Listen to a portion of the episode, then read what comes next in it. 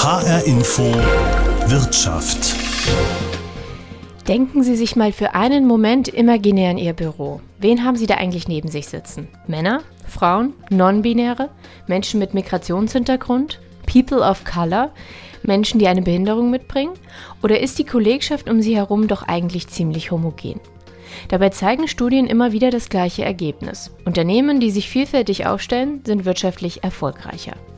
Aber wie viele Unternehmen haben diesen Trend wirklich verinnerlicht? Wie viele haben es überhaupt geschafft, Diversität zu implementieren? Und warum sind diverse Unternehmen am Ende besser aufgestellt für die Zukunft als andere?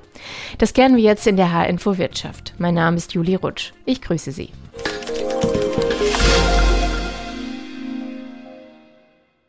Zehn Jahre gibt es ihn jetzt schon, den Diversity Day. Der fand gerade jetzt Ende Mai statt und diesen habe ich mir zum Anlass genommen, um mal zu schauen, wie divers sind denn die Unternehmen in Deutschland heute? Was macht sie wirklich erfolgreicher? Der Diversity Tag wurde ins Leben gerufen von der Charta der Vielfalt. Das ist eine Initiative von mehreren großen Wirtschaftsunternehmen, zum Beispiel von der Deutschen Bank, von Daimler, Deutsche Telekom und BP. Aktuell haben insgesamt 4600 Organisationen die Charta unterzeichnet, aus den verschiedensten Bundesländern. Was sie erreichen wollen? Sie wollen auf die Vielfalt in deutschen Unternehmen schauen und Diskriminierung abbauen. Denn die Unternehmen haben erkannt, wenn sie sich divers aufstellen, dann können sie sich erfolgreicher am Markt behaupten. Bevor ich mir genauer anschaue, warum das so ist, möchte ich an dieser Stelle erst einmal den Begriff genauer definieren. Was genau bedeutet denn Diversität in der Arbeitswelt? Also bei Vielfalt insgesamt äh, reden wir über die Vielfalt von Menschen, die aufgrund ihrer Zugehörigkeit zu sozialen Teilgruppen besteht. Das wäre so in etwa die wissenschaftliche Definition. Das heißt, Menschen definieren sich selbst und werden auch von anderen gesehen dadurch, dass sie bestimmten Gruppen angehören. Der Gruppe der Männer, der Frauen, der nicht-binären Menschen, der Gruppe der Väter, der Mütter, aber eben auch der Gruppe der Arbeiterkinder oder der Akademikerkinder, der Gruppe der weißen Menschen, der schwarzen Menschen, also unterschiedlichen sozialen Teilgruppen. Und das ist sozusagen das, was Vielfalt ausmacht. Wir alle bringen unglaublich viele Facetten von Vielfalt mit. Und in jeder dieser Facette, egal ob ich sie im beruflichen Kontext erworben habe, im privaten Kontext erworben habe, ob sie an der einen oder anderen Stelle biologisch bedingt ist oder im Rahmen meiner Sozialisation erfolgt ist, in all diesen Facetten stecken Talente, Kompetenzen, Erfahrungen und Sichtweisen. Und das macht Vielfalt per se als ein sehr, sehr wertvolles Thema aus. Das ist Uli Schübel, den Sie da gerade gehört haben. Er leitet das Institut für Diversity Management und er hat den Begriff für uns mal zusammengefasst. Unternehmen, die sich vielfältig aufstellen, arbeiten nicht nur an einer Frauenquote, sondern sie bieten auch Menschen, zum Beispiel mit Behinderungen, Arbeitsplätze an, ganz nach ihren Bedürfnissen. Oder sie bieten etwa bewegliche Feiertage für alle an, sodass zum Beispiel muslimische Personen dann arbeiten könnten, wenn Christen frei haben und umgekehrt. Das ist eine der Ideen der Initiatoren des Diversity Days. Denn demnach würden Studien zeigen, dass rund 20 Prozent der Arbeitsleistung verloren gehen, wenn sich eine Person am Arbeitsplatz nicht akzeptiert fühlt. Um dem Ganzen mal ein Gesicht zu geben, wollte ich mir anschauen, wie Diversity in Unternehmen in der Praxis aussieht. Richten wir dafür den Blick jetzt mal ins Frankfurter Stadtzentrum, genauer gesagt in die Nähe der bekannten Zeil. Dort sitzt die Ader Steuerberatungsgesellschaft und sie lebt Vielfalt auf diese Weise hier. Hallo, mein Name ist Elisabeth Mattea, ich bin Deutsche, habe ich äh, schlesische Wurzeln und bin seit 15 Jahren bei Ada Steuerberatung Gesellschaft. Hallo, ich bin Cindy Lasso, ich komme aus Myanmar, das ehemalige Burma. Hallo, hier ist die Frau Gergele. Ich bin seit Ewigkeit bei der Ada Steuerberatungsgesellschaft. Komme ursprünglich aus Anatolien, aus Kayseri. Ich heiße Ranjit Darkar, ich komme aus Bangladesch. Hi, mein Name ist Eren Tunç, ich komme aus Frankfurt und meine Eltern sind ursprünglich aus der Türkei hierher gekommen. Ich bin Tatevik, ich komme aus Armenien. Ich bin Shirin, bin in Deutschland geboren und ich bin ursprünglich aus der Türkei. Also Sie hören es schon, bei der ADA Steuerberatungsgesellschaft wird Vielfalt durch verschiedene Nationen gelebt. Einer von ihnen ist Eren Tunsch, er ist hier Steuerberater, kommt, wie Sie es eben vielleicht schon gehört haben, aus Frankfurt und seine Eltern sind aus der Türkei. Es ist interessant. Man, man lernt von den verschiedensten Kulturen, von den verschiedensten Menschen. Ähm, man unterhält sich ja auch nicht immer nur über die Arbeit, sondern da kommen oftmals auch private Dinge mit rein, wenn man jetzt beim Mandantengespräch sitzt, sage ich mal. Es ist nur zum Vorteil, also ich sehe da keinerlei Nachteile drin. Vielfalt ist hier quasi Programm, denn jeder bringt sein kulturelles Know-how mit ein und die Steuerberatenden sprechen mit den Klienten in ihrer jeweiligen Muttersprache. Aber auch die sexuelle Orientierung spielt keine Rolle, sie wird nämlich einfach akzeptiert. Das ist eine Selbstverständlichkeit für die Chefin Nilufer Görgelü, die sie zu Hause in Anatolien gelernt hat, sagt sie. Vom Familie her waren wir eigentlich für fremde Menschen oder auch für Nachbarn und auch irgendwie waren wir immer offen und von zu Hause aus haben wir immer irgendwie jemandem geholfen. Dann habe ich halt hier in Frankfurt festgestellt, es sind halt wirklich ganz, ganz viele Steuerkanzleien, die gibt es sehr, sehr viel. Aber die sprechen entweder nur Englisch oder nur Deutsch. Aber dieses Vielfalt, das haben die definitiv nicht. Görgelü selbst hat sich in Frankfurt durchbeißen müssen. Sie war einst Auszubildende und durfte dort noch nicht mal ihre Muttersprache sprechen. Heute hört man in ihrem eigenen Steuerbüro ganz viele Sprachen. Thank you for coming. আপনাকে স্বাগতম আমাদের এখানে আপনি আসছেন Denn Görgelü sieht sich selbst als Mensch, der Weltoffenheit lebt. Also ich weiß es nicht. Ich betrachte mich nicht weder, weder als Türkin noch als Deutsche. Äh, meine Kinder haben sich früher immer, als sie kleinen Kinder waren, haben sich eine türkische Mutter gewünscht, aber ich war nie eine typisch türkische Mutter. Ich wollte das auch nie sein. Und ich bin auch keine typisch, türkisch, äh, typisch äh, deutsche Frau. Also ich sage halt einfach mal, in diesem äh, Stadt leben so 200, 300 verschiedene Nationalitäten. Ich nehme mir halt einfach das Beste raus. Insofern, ich betrachte mich einfach als ein Weltbürger.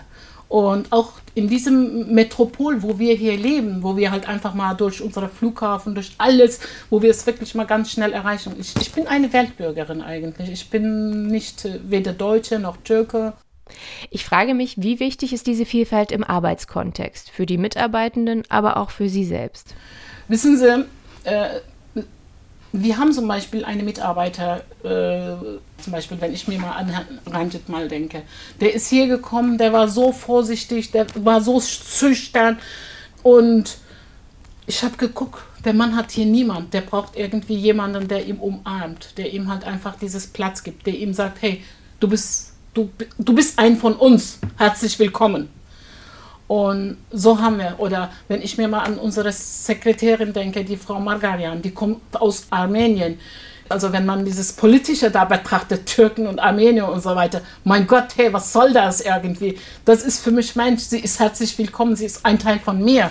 Oder wenn ich an Frau Latze oder an äh, Frau Lee denke, verstehen Sie, also für mich ist der Mensch steht im Vordergrund. Das alles andere interessiert mich nicht. Insofern, das war noch nicht mal meine Idee, dass das Geschäft so aufwächst oder sowas. Wissen Sie, wenn Sie dann so offen sind, dann passiert halt so solch eine Sache. Und ich bin auch ganz stolz darauf, das muss ich auch ganz ehrlich sagen, dass wir hier fast 15 verschiedene Nationalitäten, fast 20 verschiedene Sprachen sprechen. Wo gibt es dann sowas?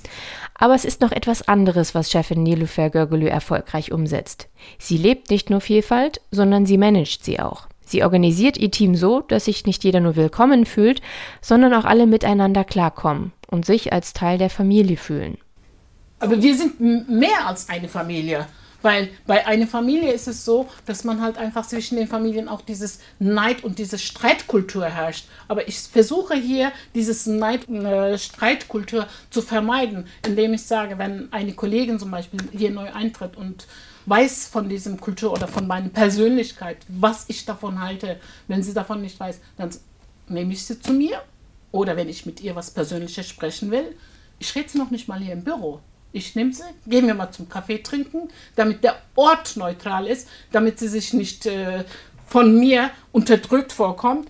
Frage ich sie halt einfach und dann erkläre ich es dann. Dann ist es das Thema einfach erledigt. Und diese Basis, die Görgelö in ihrer Organisation schafft, führt am Ende dazu, dass sie noch erfolgreicher ist. Denn durch die Diversität, die sie in ihrer Steuerberatungsgesellschaft hochhält, hat sie noch mehr Klienten gewinnen können.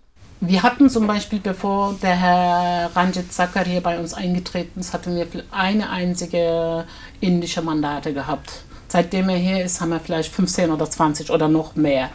Oder bevor die Frau Latzoe hierher gekommen ist, hatten wir zwei, äh, wo man sie Mandanten gehabt. Seitdem sie hier ist, haben wir 30 verschiedene Mandate. Und daher, also wir wachsen auch mit äh, unserer Vielfalt und wir wachsen auch mit unserem. Und ich sag denen auch, also wie lange Zeit braucht ihr denn? Was können wir da nehmen? Also ich bestimme nicht den Preis. Ich, fra ich frage die Mitarbeiter, was, was ist in eurer äh, angemessen, was verdient ein Handwerker? Also mehr als, mehr als eine Handwerkerstunde verdienen wir auch nicht. Insofern denke ich mir mal, müsst ihr halt eure Stunde so kalkulieren, dass wir halt auch den Preis halt entsprechend dann so weitergeben. Sagt Nilofer Görgelü. Die Erfahrungen ihrer vielfältig aufgestellten Steuerberatungsgesellschaft bestätigen sich auch immer wieder in wissenschaftlichen Studien. Ich habe mir das mal genauer angeschaut. Der Branchenverband Bitkom hat zum Beispiel ganz aktuell eine Umfrage durchgeführt unter Digitalunternehmen. Und dort kam heraus, drei von vier Unternehmen geben an, dass diverse zusammengesetzte Teams bessere Arbeitsergebnisse liefern. Also Teams, die sich unterscheiden in Geschlecht, in Nationalität oder auch im Alter. Und auch die deutsche Online-Plattform Statista hat herausgefunden, Diversität sorgt dafür, dass Unternehmen ein positiveres Image haben, sie steigert die Motivation der Mitarbeitenden und sie wirkt dem Fachkräftemangel in Deutschland entgegen. Aber warum schaffen es diverse Unternehmen erfolgreicher zu sein als andere? Das wollte ich von Uli Schübel wissen. Er leitet das Institut für Diversity Management und wir hatten ihn vorhin schon gehört. Also wenn man mal in die Studienlage guckt, dann sieht man, so wie Sie es auch beschreiben, äh, dass es natürlich Studien gibt, die zeigen, dass wirtschaftlichen Erfolg, äh, dass der korreliert ist mit äh, Diversität beispielsweise. Und da hat man viel hingeguckt in den Studien, beispielsweise in den Top-Leitungsgremien. Also Diversität bezüglich Frauen im Vorstand, bezüglich Menschen auch nicht deutscher Nationalität in Vorständen korreliert mit bestimmten finanzwirtschaftlichen Parametern die letztendlich sozusagen Erfolgskennzahlen für eine Organisation darstellen. Äh, wenn man das Ganze mal ein bisschen auf individuelle Studien runterbricht, dann lässt sich beispielsweise eben zeigen, dass die Qualität der Entscheidungsfindung in divers besetzten Gremien deutlich steigt. Aber nur dann, wenn äh, diese diversen Teams in der Lage sind, mit den Herausforderungen, die Diversität in diesem Kontext mit sich bringt, auch gut umzugehen. Das heißt, die Vielfalt von Sichtweisen, von unterschiedlichen Lösungsansätzen und äh, von Ideen zur Lösungsfindung, die natürlich auch ein Stück weit Konfliktpotenzial beinhalten.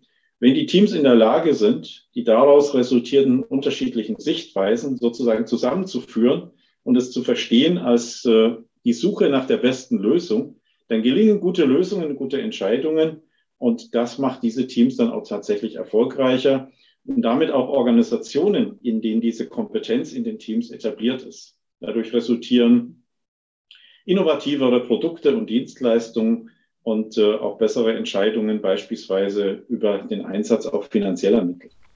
Sie haben es eben auch nochmal erwähnt, also das stellt die Unternehmen auch immer wieder vor Herausforderungen, weil eben so verschiedene Menschen mit verschiedenen Herangehensweisen und Lösungsorientierungen zusammenkommen. Können Sie das mal kurz beschreiben, was das für Herausforderungen sind, die Unternehmen dann bewältigen müssen?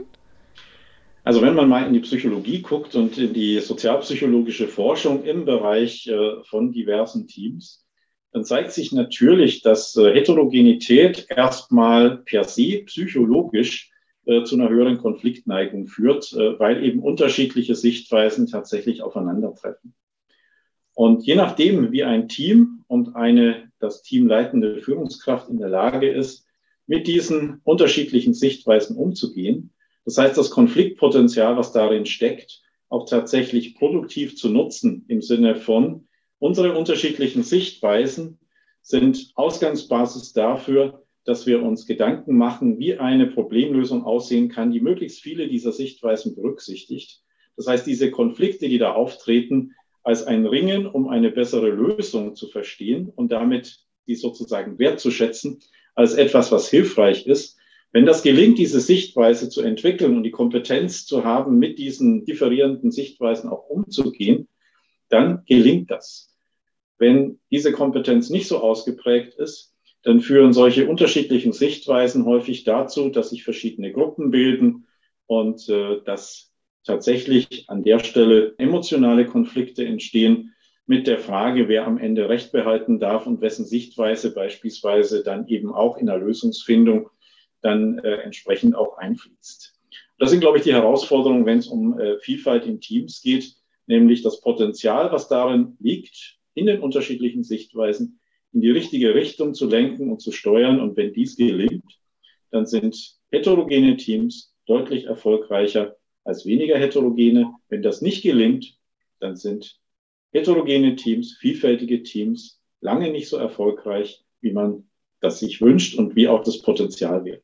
Hm, das ist auch nochmal ein spannender Fakt. Also Diversität ist schön und gut, aber es muss eben auch gut umgesetzt sein, damit es wirklich Früchte trägt.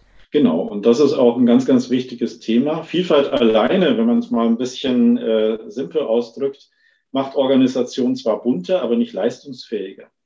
Und es geht darum, diese Vielfalt gut zu managen. Das heißt, äh, sich bewusst zu sein, was Vielfalt für positive, aber auch negative Effekte mit sich bringt, um in der Lage zu sein, die positiven zu stärken und die negativen Aspekte, die psychologisch mit Vielfalt auch an der einen oder anderen Stelle verbunden sind, im Miteinander, die tatsächlich auch abzuschwächen, so dass in der Organisation es gelingt, mit entsprechender Haltung und Kompetenz, dass viele, was positiv ist, an Vielfalt auch tatsächlich als Ressource zu sehen und zu nutzen. Und dazu braucht es ein Management in der Organisation, weil von selbst passiert das ja nicht immer und nicht zielfokussiert. Sagt Uli Schübel vom Institut für Diversity Management. Wir reden die ganze Zeit darüber, was es für die Unternehmen bedeutet, wenn sie sich divers aufstellen. Aber wie wichtig ist denn Diversität den Menschen hinter den Zahlen, hinter den Produkten, hinter dem Schreibtisch? Hm, ja, sehr wichtig. Ich finde, jeder sollte so sein, wie er sein möchte und ja, es auch ausleben können, ohne blöd angeguckt zu werden. Also ich glaube, es wird auf jeden Fall schon viel dafür gemacht, aber es ist noch ein langer Weg, dass es wirklich komplett integriert ist und äh, ja, man sich frei fühlen kann. Bei meinem ehemaligen Arbeitgeber war das auf jeden Fall groß geschrieben. Ja, da habe ich auf jeden Fall gemerkt, dass äh, ganz verschiedene Arten von Menschen ähm, ja, benötigt werden und auch äh, ge gewürdigt werden. Zum Beispiel gerade ist uns, glaube ich, auch gestern oder so was aufgefallen mit Menschen mit Behinderung irgendwie, dass, dass das total selten ist, obwohl ja Menschen mit Behinderung eigentlich sehr oft, äh, ich glaube 8% oder so haben irgendwie was, was aber sozusagen in der Gesellschaft gar nicht gesehen wird oder im Alltag. Und dass zum Beispiel in diesem Bereich auf jeden Fall auch noch äh, ja, viel Luft nach oben ist. Ich glaube, wir sind insgesamt alle erfolgreicher. Also wenn ähm, äh, zum Beispiel, ich denke, es gibt sehr viele Frauen auch, die klug sind. Und wenn zum Beispiel irgendwie der Prozentual bei irgendwelchen Parteien ähm, äh, größer wäre, auch vom Frauenanteil halt, dann wären wir insgesamt ein bisschen erfolgreicher. Also auch in der Politik muss sich noch mehr tun, damit sich noch mehr Vielfalt durchsetzt. Um Vielfalt überhaupt messen zu können, gibt es immer wieder Ranglisten darüber, wie divers Unternehmen aufgestellt sind im Vergleich zu anderen. Ein Beispiel ist das German Diversity Ranking von der Initiative Beyond Gender Agenda. Und das zeigt aktuell, dass sich immer mehr Führungsetagen in den großen Unternehmen in Deutschland mit dem Thema Vielfalt auseinandersetzen und sogar Strategien dafür entwickeln. Ganz vorne mit dabei sind die Unternehmen Allianz, SAP und die Deutsche Telekom, dicht gefolgt von Puma und Zalando. Parallel dazu erstellt auch die Boston Consulting Group einen Index, der sich jedes Jahr die 100 größten börsennotierten Unternehmen in Deutschland anschaut, der Gender Diversity Index, und den betreut Nicole Vogt. Mit ihr habe ich gesprochen und wollte wissen, was hat sich in den letzten Jahren getan in puncto Vielfalt. Ich würde sagen, es geht in kleinen Schritten voran. Aber wenn wir uns als Langfristziel die Parität setzen, ja, also gleiche Teilhabe, gleiche Vergütung für Frauen und Männer, wenn das in dem Tempo heute weitergeht, dann haben wir 2053 die Parität erreicht. Ja, also das beantwortet sicher auch so ein bisschen Ihre Frage. Sind wir da ähm, sehr gut unterwegs. Ich glaube, da ist noch Luft äh, nach oben, die wir da erreichen können. Natürlich muss man auch sagen, gibt es sozusagen Abstufung. Ja, es, äh, die Operen werden immer besser und es gibt noch so einen Bodensatz, ähm, der sich kaum bewegt. Also deshalb gibt es nur kleine Fortschritte im Durchschnitt. Darauf zieht auch so ein bisschen meine nächste Frage. Was hat sich denn in den letzten Jahren verändert? Also können Sie erkennen, dass ähm, Diversitätsstrategien in den Unternehmen zugenommen haben? Ja, also sag mal, fast jedes Unternehmen hat, äh, sag ich mal, Aussagen zu Diversität, hat eine Diversitätsstrategie. Die Frage ist, wie greift diese Strategie und was ist auch, äh, sage ich mal, das, das Outcome am Ende. Und da kann man, glaube ich, ziemlich genau sagen, äh, es gibt sozusagen äh, ein Dinge, die muss ich auf jeden Fall tun, wie Sie sagen, ist halt, ich habe eine Diversitätsstrategie, ich kommuniziere ähm, die öffentlich. Ähm, ich habe auch, sage ich mal, flexible Arbeitszeiten, Arbeitsbedingungen etc. Das hat, glaube ich, mittlerweile jeder. Die Firmen, die, sage ich mal, sich ein bisschen besser ähm, äh, da bewegen. Die haben dann eben schon zusätzlich Mentoring-Programme ähm, für Frauen in Führungspositionen, Netzwerke, die sie anbieten oder bedarfs bedarfsgerechte Angebote für Kinderbetreuung etc. Dann sind sie schon im mittleren äh, äh, Ebene angekommen.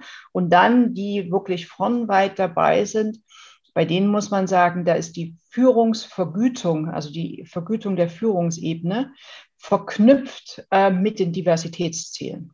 Ja, und es gibt zum Beispiel Job-Sharing-Angebote, wo sich, sag mal, zwei Frauen vielleicht ähm, eine Führungsposition teilen.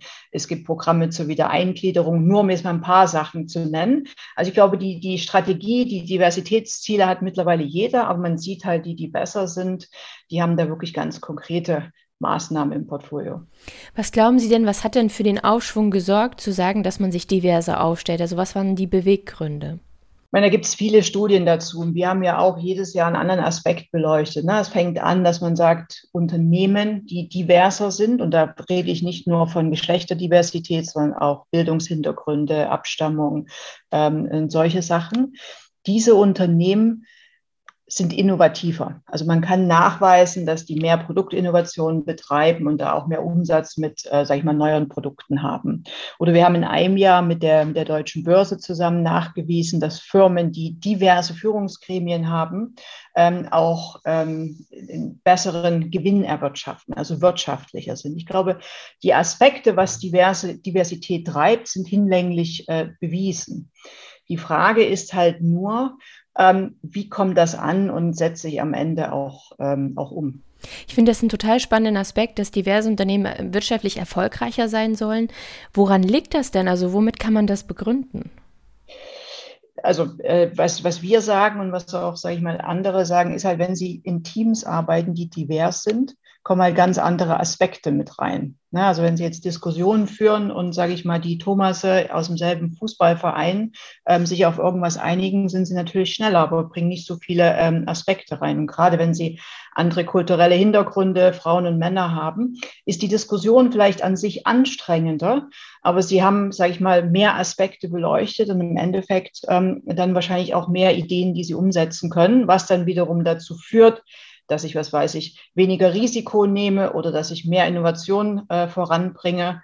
Ich glaube, das ist der, das ist der Hauptpunkt. Das sehen wir auch persönlich als BCG. Ne? Wenn ich mit Teams zu den Kunden gehe, wird von uns erwartet und ich sehe es auch, ähm, sage ich mal, in den Resultaten, dass wenn ich diverse Teams ähm, vor Ort habe, dass, der, dass ich ja bessere Resultate erziele.